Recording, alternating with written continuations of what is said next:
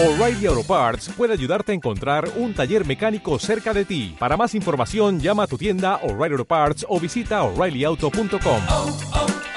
O'Reilly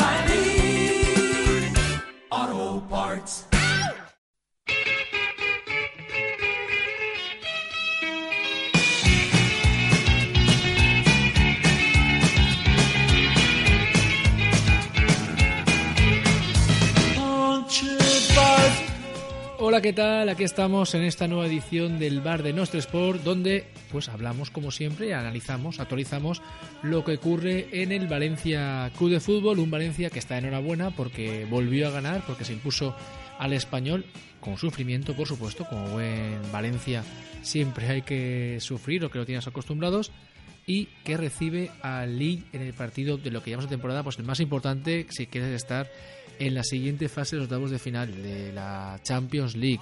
Eh, partido contra el Lille, un equipo del francés que no está bien en, en, Francia y que el Valencia pues buscará los tres puntos para que el partido siguiente frente al Chelsea también en Mestalla sea un partido grande de los de verdad y el Valencia se juegue estar en octavos de final de la Champions League.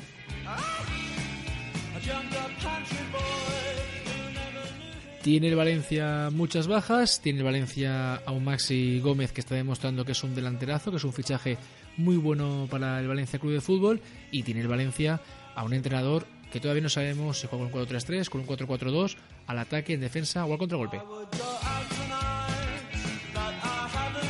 Lo que sí que tenemos nosotros es a Jorge Ruiz, nuestro redactor del Valencia en nuestro Sport, que lo tenemos a otro al teléfono. Jorge, ¿qué tal? ¿Cómo estás? Muy buenas, Javi, ¿qué tal? buenas sensaciones, ¿no? En la Liga y veremos qué pasa en Champions. Bueno, buenas sensaciones a medias después del, del partido del, del, fin de semana que nos dejó un poco un sabor eh, al final bueno, pero fue un poco contradictorio viendo todo el partido del Valencia. Que la primera parte eh, fue un, una de las peores primeras partes que he visto esta temporada del Valencia, en la cual creo que solamente tiró una vez a portería, Serisev, en esa ocasión que tuvo al, al principio, luego tuvo un disparo de Rodrigo cuando marcó el español, pero el Valencia en la primera parte parecía que no quería ganar el partido, que no había salido con la mente puesta eh, en ese partido que para mí el Valencia era claro favorito y no me servía la excusa de equipo aspirina porque el español eh, llevaba cinco partidos sin ganar por algo, porque es uno de los peores equipos ahora mismo de, de la liga y el Valencia tenía que ganar, no tenía excusa para ganar en el, en el campo del español y colocarse, bueno, pues como está ahora, que pese a que va decimotercero en la liga, eh, está a cinco puntos del líder, pero bueno, quitando eso, está a cuatro puntos de la Champions, que es el objetivo principal del Valencia, y no podía dejar de, eh, de aprovechar eh, esa ocasión ganando al español, que es un, un, equipo flojo ahora mismo en la liga. Es una liga que está muy apretada, porque perdió el Barça, empató el Madrid, empataron Atlético de Madrid y Sevilla, empataron Villarreal y Bilbao, ayer Granada, que era el gran favorito, eh, perdió frente a Real, que está, que está muy bien una jornada redonda para, para el Valencia que poquito a poco, pues oye, eh, va subiendo peldaños. Miras para atrás y da un poco de pena, pues partidos que se han perdido, que se han empatado eh, mal y pues estaría más arriba. Pero bueno, como tú dices, el objetivo de la Champions está, está muy cerca y precisamente la Champions es lo que se juega en Mestalla frente al Lille en un partido que hay que ganar sí o sí para depender de ti mismo y tener posibilidades de clasificación para octavos. Sí, ahora sí que es una final en este partido. Ya, ya lo fue en casa del Lille, pero bueno, eh, se empató y esa victoria del Chelsea nos dejó en un lugar un poco complicado. Ahora el Valencia tiene que ganar eh, estos dos partidos en casa, no, no hay ninguna duda. Si quiere pasar, tiene que ganar los dos partidos en Mestalla. Eh, la verdad que lo tiene más fácil que el año pasado. Uh -huh. eh, el Valencia pues juega en Mestalla, que se, se debe hacer fuerte en Champions. Eh, lo dijo ayer Paulista, eh, no debe encajar el Valencia. Es una de las claves para, para que el Valencia esté en octavos de final. Y yo no lo veo tan negro. Eh, lo pintábamos muy mal cuando empatamos contra el Lille, pero el Valencia lo que tiene que hacer es ganar primero al Lille, que yo creo que es una de las condiciones básicas para que estés en octavos de final, si no, no puedes estar hablando de, de estar de estar pasando a octavos de final. No lo veo tan y... pero espera, espera, espera, que te corte Jorge pero es, es complicado porque yo esta mañana mirando eh, el otro, cómo está el grupo. Están Chelsea y Ayas con 6 puntos, Valencia con 4 ahora mismo y el Lille con 1, Lille por descartado. cuento con que Valencia gana frente al Lille, lo tiene que hacer, sumaría 7. Y dependemos mucho del partido entre el Chelsea y el Ajax, que se juega en Stamford Bridge. Lo que pasa ahí, eh, un empate, es que no sé qué será, porque lo he pensado, digo, no sé qué es mejor. Porque gane quien gane se queda con 9, luego recibe el Ajax al Lille, y el Valencia recibe al Chelsea, y puf, el Valencia sí o sí, pase lo que pase, se la va a jugar en Ámsterdam, ¿eh? la última jornada de, de, de fase de grupos. Yo creo que lo mejor sería que ganase el Ajax, porque así luego el Ajax, eh, tal vez en la última jornada, eh, esté prácticamente ya en octavo de final. No me gustaría nada que ganase el Chelsea. Yo creo que ya fue una mala noticia para el Valencia que ganase allí en Ámsterdam. Hmm. Pero un poco nos señaló el camino de que no es tan, no es imposible eh, lograrlo. Quiero decir, yo creo que es un grupo muy igualado y, y se ha visto ya. El Chelsea sufrió mucho contra el Lille, el Valencia de hecho empató, el Ajax fue el único que ganó un poco más sobrado al- a los franceses, pero luego el Ajax perdió contra el Chelsea y el Valencia le ganó al, al propio Chelsea. Entonces creo que es un grupo muy igualado. De hecho, el Ajax en Mestalla sí que es verdad que te marca tres goles, pero te produció poco. Mm. El- el- de hecho, el Valencia pudo empatar de penalti, tuvo un, tuvo un palo, Onana hizo dos o tres paradones. Yo creo que el grupo está muy igualado, pero creo que lo mejor para el Valencia es que gane el Ajax y que luego el Ajax vuelva a ganar al League y ya se descuelgue, que la última jornada ya no se juegue prácticamente nada y creo que eso es lo mejor para el Valencia. Entonces, pues ya, pero bueno, serían 12 puntos del, del Ajax, ¿no? Si ganamos, si Claro. gana el Chelsea y el Lille, 12 puntos. Do- Sí, El Chelsea con 6 llegaría a Mestalla con un perro a morder porque sea su última oportunidad. Suponemos que Valencia gana, ¿no? Valencia estaría a 10, el Chelsea se quedaría con 6 y estaría clasificado. Pero, Claro. uff, uff, qué partido ese Valencia-Chelsea, ¿eh? es que es ese partido, es Joder. ese partido yo creo que, por donde pasa todo el grupo. También lo podemos ver así, si el Valencia gana se sitúa con 7, Se pone por delante seguro o empatado a puntos. claro, el Chelsea si pierde se queda con, con 6 y luego un empate en, en Mestalla entre Valencia y Chelsea, el Valencia seguiría por delante del Chelsea, el Ajax ya estaría clasificado y vas a Holanda con la obligación de ganar, pero con un Ajax ya totalmente clasificado. Yo creo que eso tampoco estaría tan mal. Bueno, son, son cábalas, el fútbol veremos lo que pasa. Lo importante es el partido frente al Lille, un equipo francés que creo que lleva mala racha en Liga, ¿no? Bueno, y en Champions tampoco es que vaya muy bien. Claro, en Champions lleva un punto y en Liga va quinto ahora mismo. Le adelantó el Marsella que le ganó este fin de semana 2 a 1. Y visto los resultados, en los últimos 10 partidos solamente ha ganado dos. Así que no está pasando la mejor racha en Lille esta temporada. Y está, ah, bueno, comparado con el- la temporada anterior que quedó segundo con ese equipo liderado por Pepe, que estaba en el Arsenal, el Lille sí que es verdad que ha dado un paso atrás y, y creo que el Valencia es claro favorito en Mestalla para, para llevarse los tres puntos. Pero bueno, la Champions League, nunca se sabe lo que puede pasar y no hay que confiarse. Bueno, y vamos a mirar también un poquito más para allá. Eh, pensamos en Champions, sí o sí, que Valencia esté en octavos, pero mañana victoria te clasifica, si no matemáticamente, casi seguro, por lo menos para quedar tercero y jugar la Europa League. La temporada pasada pues dio muchas alegrías al valencianismo, estuvo a punto de llegar a la final, al final le tocó el, el Arsenal en semifinales y pasó lo que pasó, que todos lo recordamos. Mañana el Valencia, eh, mismo 11 que en Cornellá, ¿harías algún cambio, Jorge?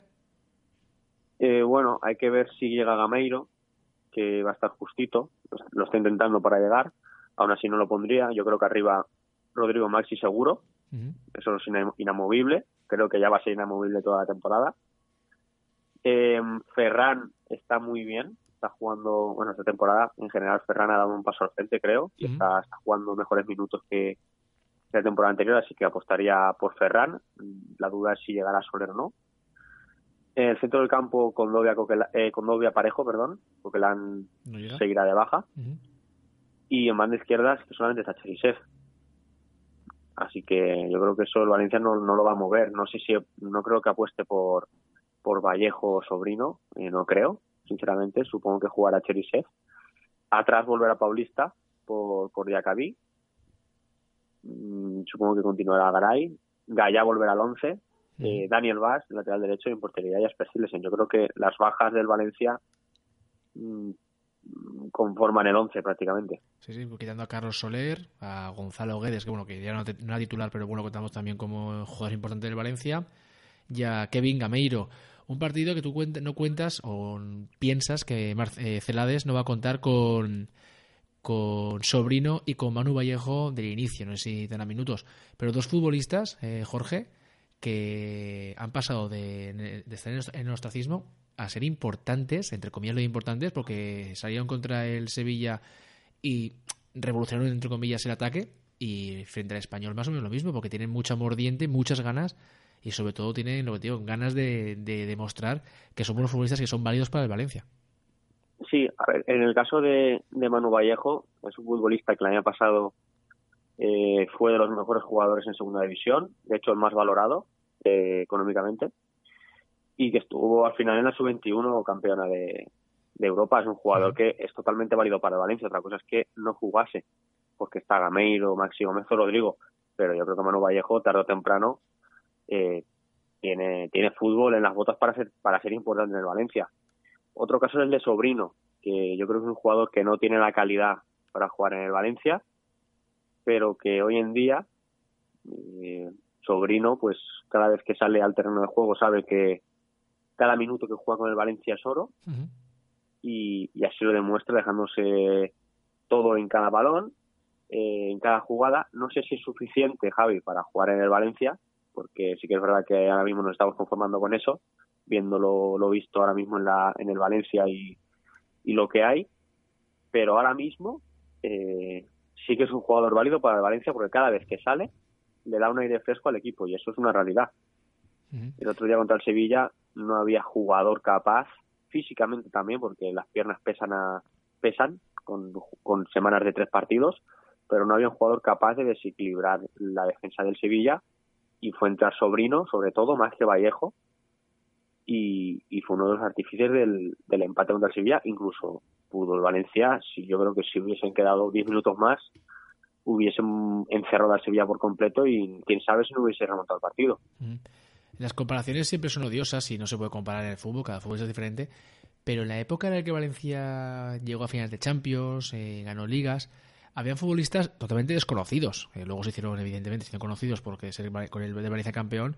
Pero aquí llegó a jugar futbolistas como Mista, como Juan Sánchez, como el propio Cariu, como eh, Diego Alonso, con futbolistas que, pues, que venían de, de la nada y se hicieron importantes dándole confianza de minutos. No digo que sea el caso de, de Sobrino y de Manu Vallejo, pero son futbolistas que pueden sumar. Y en equipos, por ejemplo, como el Sevilla, salen muchos futbolistas, estamos todos, eh, no voy a decir flipando, pero sí, no sé, eh, sorprendidos por la actuación, por ejemplo, de Ocampos, futbolista argentino que venía de Francia y tampoco había demostrado mucho y está jugando a un buen nivel en, en el Sevilla. Muy bien, muy buen nivel. Ya lo demostró en Mestalla otro día con este con el gol que marcó y con, bueno, con la garra que tiene. Y son futbolistas, lo que digo, que mm, son valientes para Valencia, pues poquito a poco pueden ganar eh, ganarse minutos y ganarse eh, el puesto. El Valencia no puede aspirar a, grandes fichajes económicamente hablando, entre comillas, no, no comparado con otro equipo sí, pero grandes fichajes económicamente hablando, y tiene que tirar de estos futbolistas.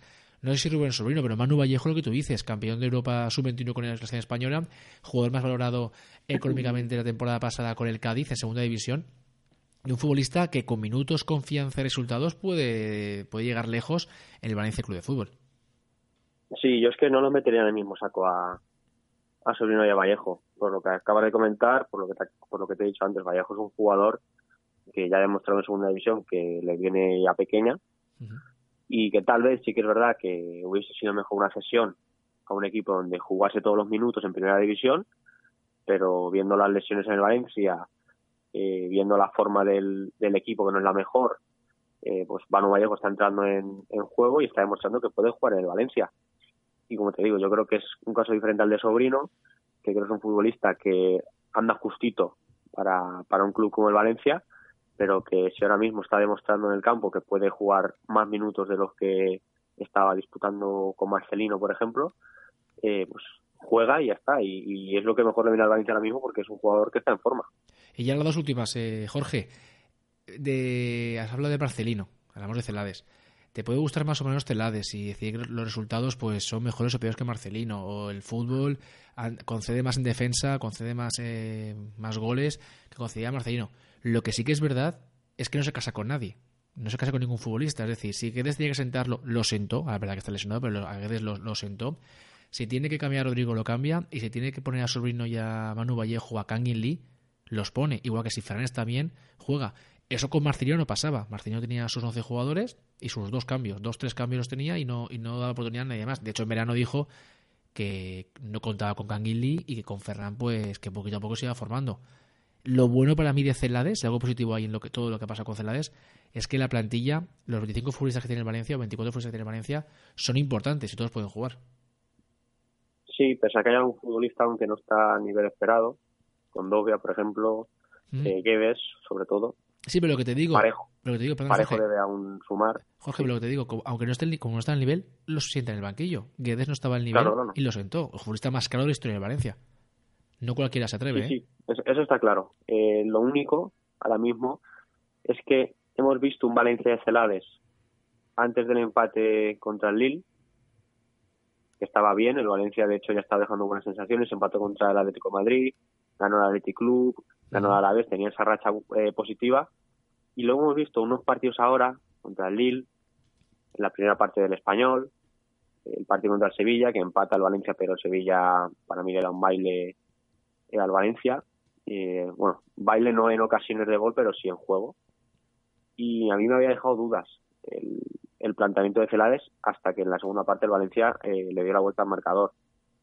Pero sí que es verdad que veo un equipo que realmente aún no sabe muy bien a lo que está jugando eh, en el campo.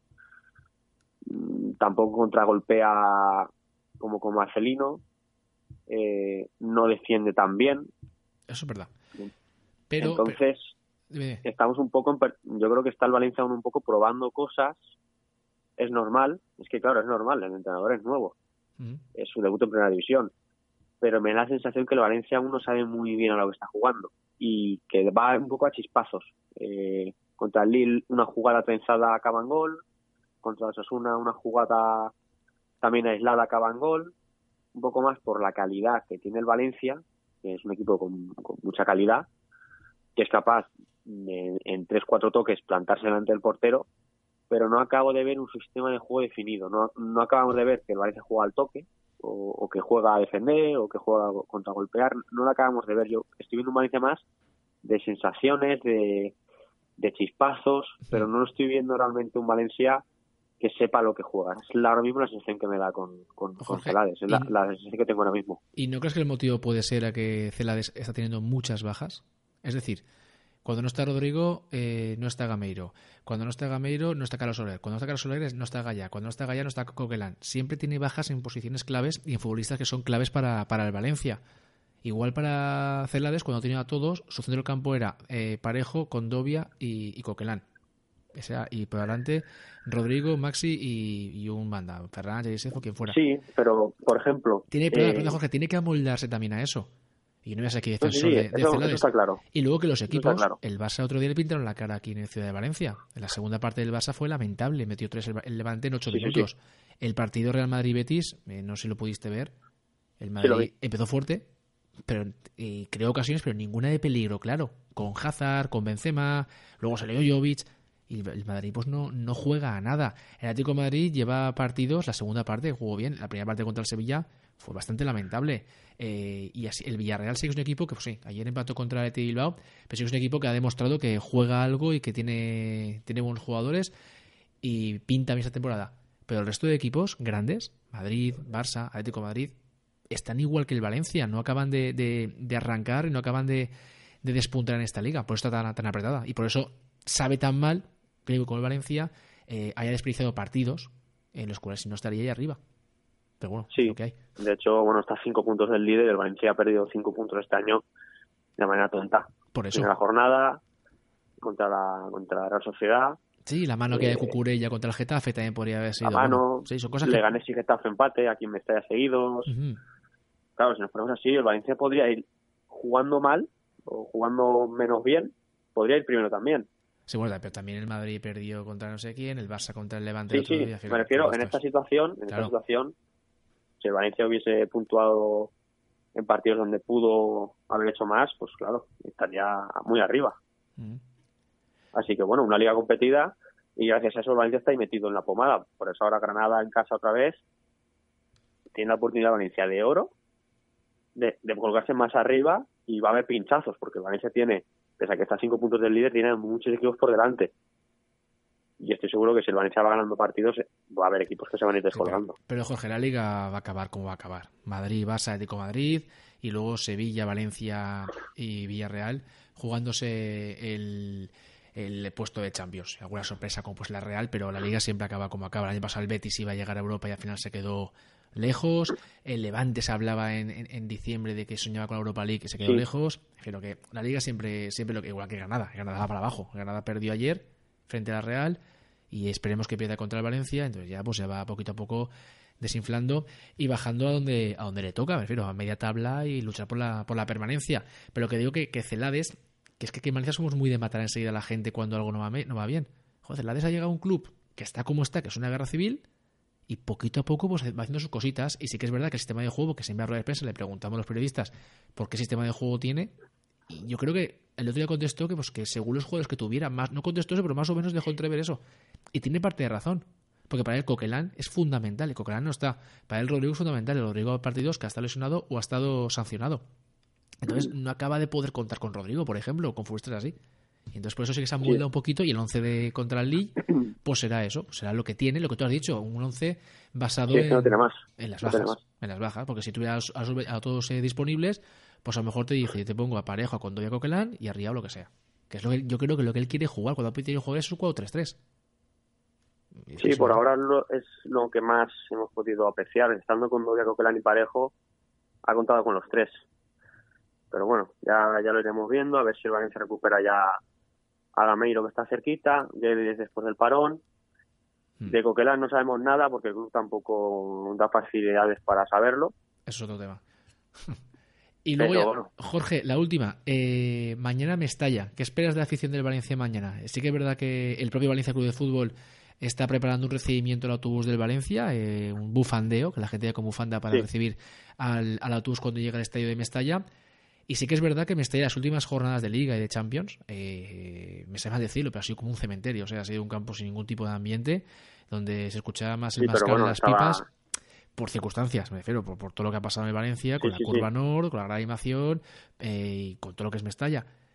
Pero ¿qué esperamos ver, mañana? no- mañana no- es no me ha fundamental. sorprendido. No, no me ha sorprendido que, el, Va- que Mestalla vaya a un cemen- un cementerio, se vea Claro. venir. Y bueno, sobre mañana, eh, como tú dices, el Valencia ha convocado una bueno, un bufandeo antes del partido, pero creo que la gente se mueve un poco más por, por lo que ha comentado la Curva Nord también por redes sociales, que hemos visto un recibimiento 7 y cuarto en Mestalla y luego una protesta a partir de las 8. Una vez el equipo esté dentro del, de Mestalla, también habrá una protesta como lo suele haber cada partido en Mestalla Mm. contra la propiedad, contra Peter Lim, contra, contra Neil Murphy. Pero dentro de Mestalla esperas ambiente, esperas partido de Champions Sí, a o, ver, yo, yo creo que sí. o partido sí, de Copa contra que- Logroñés. No, yo, yo- a ver, yo espero que sea un ambiente de Champions, porque lo necesita el, el Valencia, y pero también te digo que depende un poco de lo que vemos en el campo. Eh, La gente el otro día cuando marcó Sobrino, hubo un par de minutos que Mestalla parecía que iba a explotar. Mm. O sea, a mí me daba la sensación de que Valencia iba a marcar gol solamente por la gente. Estaba rugiendo todo el estadio. Entonces yo creo que el equipo también tiene que contagiar a, la afición y a partir de ahí, pues yo creo que Mestalla puede volver a ser una caldera al menos eh, mañana que lo necesita el equipo para, para ganar, que parece que no, pero se está jugando completamente. Yo echo de menos un Mestalla que cuando éramos futbolistas había papel higiénico, había papelitos, había tifos y el jugador, no digo que serías con 1-0, pero ya sí que serías con por lo menos medio gol anotado a tu favor, que ahora mismo en Mestalla pues no se ve por las circunstancias que no se ven, por culpa del presidente del Valencia Club de Fútbol y de quien sea responsable de que Valencia ahora mismo pues no anime. Si tú dices, verdad, tú dices, cuando Valencia marca un gol la gente se, tira encima, por supuesto. Pero yo recuerdo partido de Champions donde Valencia era una caldera y los jugadores rivales salían asustados, vamos a decirlo así. Nada, Jorge, nos leemos en Nostra Sport y, un resultado un resultado para mañana contra el Lille. 2-0. Dos, ah, vale, tiene fácil. ¿Goles? Maxi Gómez, doblete. Joder, qué motivado. Nada, Jorge, a ver si es verdad. Hablamos. Venga, Gracias, un saludo. hasta luego. Pues ya hemos escuchado a Jorge que se muestra muy motivado, muy ilusionado con lo que puede hacer el Valencia frente al Lille. Habla de 2-0, doblete de Maxi Gómez. Yo me conformaría con 1-0 de penalti, minuto 95 como digo, penalti injusto y que lo marque el de siempre. Eh, Dani Parejo, eso lo veremos, veremos lo que pasa frente al Lille. El Valencia necesita los tres puntos para seguir vivo y con aspiraciones de seguir en la Champions League, que está en los octavos de final, que sería un gran éxito tanto económico como por supuesto deportivo para el Valencia Club de Fútbol. Eh, mañana nos podemos leer todos en Nostra Sport, la previa, la crónica, siguiendo las redes sociales en Twitter y en Facebook por supuesto también en Instagram de lo que ha ocurrido en el partido. Y el miércoles escucharemos en nuestro programa de radio, en nuestro Sport Radio, pues las declaraciones de los jugadores, eh, cómo ha sido ese partido. Y por supuesto escucharemos también a Jorge Ruiz que nos traerá la última hora del Valencia Club de Fútbol. Hasta aquí el episodio de podcast de hoy, ha sido un placer hablarles, yo soy Javi Teruel, nos escuchamos.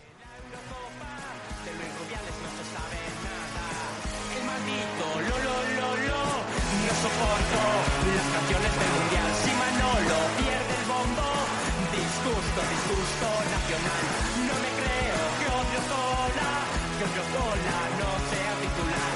No me creo